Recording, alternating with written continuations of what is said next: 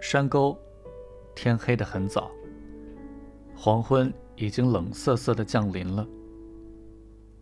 暮色苍茫，从那还在夕辉晚照下覆盖着皑皑白雪的远方群山那边，悄悄地迅速迫近了。转眼间，由于各山远近高低不同，加深了山峦皱壁不同层次的影子。只有山巅还残留着淡淡的余晖，在顶峰的积雪上抹上一片霞光。点缀在村子的河边、滑雪场、神社各处的山林，黑压压地浮现出来了。岛村正陷在虚无缥缈之中。驹子走了进来，就像带来了热和光。据驹子说，迎接滑雪客人的筹备会将在这家客栈里举行。他是应召在会后举行的宴会上陪客的。他把脚伸进了被炉，冷不防的来回抚摸岛村的脸颊。奇怪。今晚你的脸真白啊！然后他一把抓住了他松软的肌肉，仿佛要揉碎他似的，又说：“你真傻。”他已经有点醉意。散席后，他一进来就嚷道：“不管了，再也不管了，头痛，头痛，唉，苦恼，苦恼。”在梳妆台前一倒下，他脸上立即露出一副令人觉得可笑的醉态。我想喝水，给我一杯水。驹子双手捂住脸，也顾不得把发髻散开，仰脸就躺下了。不一会儿，又坐起来，用冷霜除去了白粉，脸颊便露出两片绯红，连自己。也高兴地笑个不停。说也奇怪，这次酒醒得很快，他感到有点冷似的，颤抖着肩膀。然后他轻声地开始谈起八月份因为神经衰弱，已经赋闲了整整一个月的事。我担心会发疯，不知为什么，我一味苦思冥想，然而还是想不通。连我自己也不明白，真可怕。一会儿也睡不着，只有出去赴宴时，身体才好受一点。我做过各种各样的梦，连饭也不能好好吃。在大热天里，把针戳在铺席上，戳了又拔，拔了又戳，没完没了的。是哪个月份出来当艺妓的？六月，不然说不定我现在已经到冰松去了。成亲去？驹子点点头。他说：“冰松那个男人死皮赖脸的缠住他要同他结婚，可他怎么也不喜欢他，真为难啊。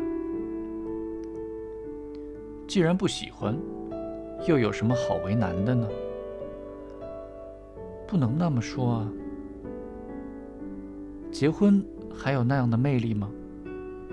真讨厌，不是这样吗？我这个人不把日常生活安排的妥妥帖帖，是安不下心来的。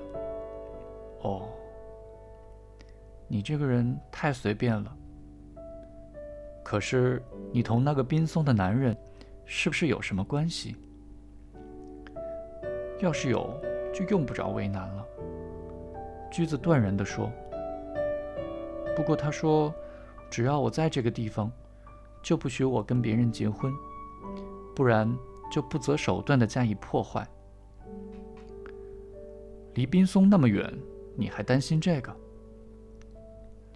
驹子沉默了一会儿，身体暖和了，安详的躺了下来。突然无意中说出一句：“那时我还以为怀孕了呢。” 嘿嘿。现在想起来多可笑啊！他嫣然一笑，突然把身子卷缩起来，像孩子似的，用两只手攥住岛村的衣领。他那合上的浓密睫毛，看起来好像是半睁着的黑眸子。翌日凌晨，岛村醒来，驹子已经一只胳膊搭在火盆上，在一本旧杂志背后乱涂乱画开了。哦，我回不去了。女佣来添过火了，多难为情啊！吓得我赶紧起来。太阳都已经晒到纸拉门上了。大概是昨晚喝醉之后，迷迷糊糊的睡着了。几点了？已经八点了。洗个温泉澡吧。岛村站了起来。不在走廊上会碰到别人的。她好像完全变成了一个娴静的淑女。待岛村从浴池回来时，她已经巧妙的在头上裹上手巾。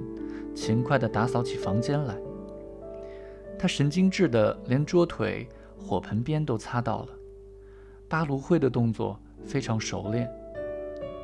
岛村把腿伸进被炉里，就这样无所事事地抽着烟，烟灰掉落下来，驹子就悄悄地用手绢开镜，并给他拿来了一个烟灰缸。岛村报以开心的笑，驹子也笑了起来。你要是成了家，你丈夫准会老挨你骂。有什么好骂的？人家常常取笑我，说我连要洗的衣服也叠得整整齐齐的，大概是天性吧。有人说，只要看看衣柜里的东西，就晓得这个女子的性格了。屋里充满阳光，暖融融的，两人在吃着早餐。大好天呢！早点回去练练琴就好了，在这样的日子里，音色也会不同的。驹子仰头望了望晴朗的天空，远处的崇山叠峦迷迷蒙蒙的罩上了一层柔和的乳白色。岛村想起按摩女的话，就说：“在这里练也行。”驹子听后站起来往家里挂电话，叫家里人。把长歌的本子连同替换的衣裳一起拿来。白天见过的那家也会有电话吧？岛村一想到这个，脑海里又浮现出叶子的眼睛来。